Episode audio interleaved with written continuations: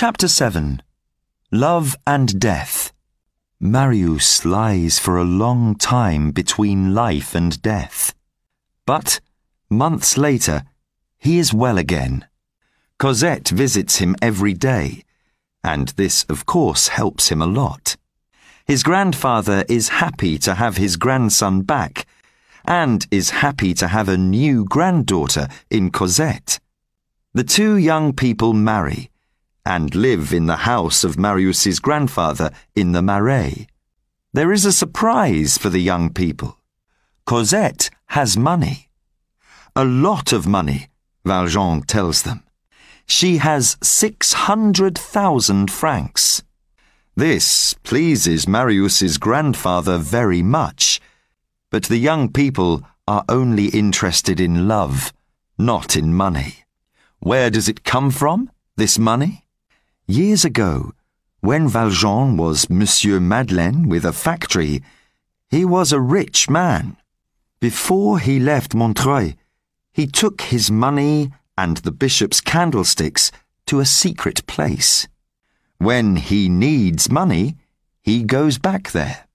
Now this money is for Cosette, and the candlesticks stand in Valjean's house in the Rue de l'Homme they look very fine, and Toussaint cleans them every day. A new life begins for everybody.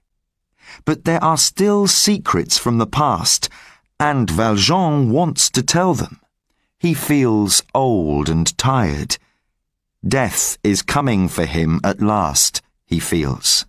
He calls Cosette and Marius to his bedside.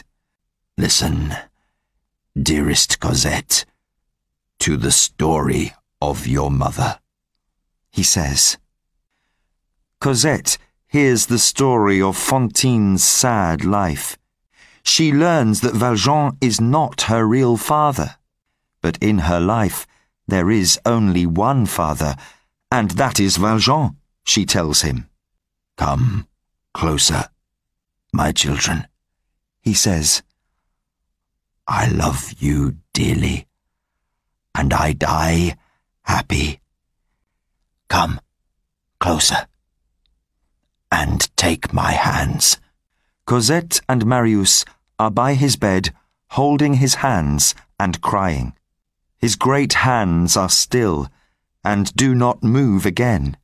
He lies with his head turned up to the sky, and the light from the bishop's candlesticks falls upon his face.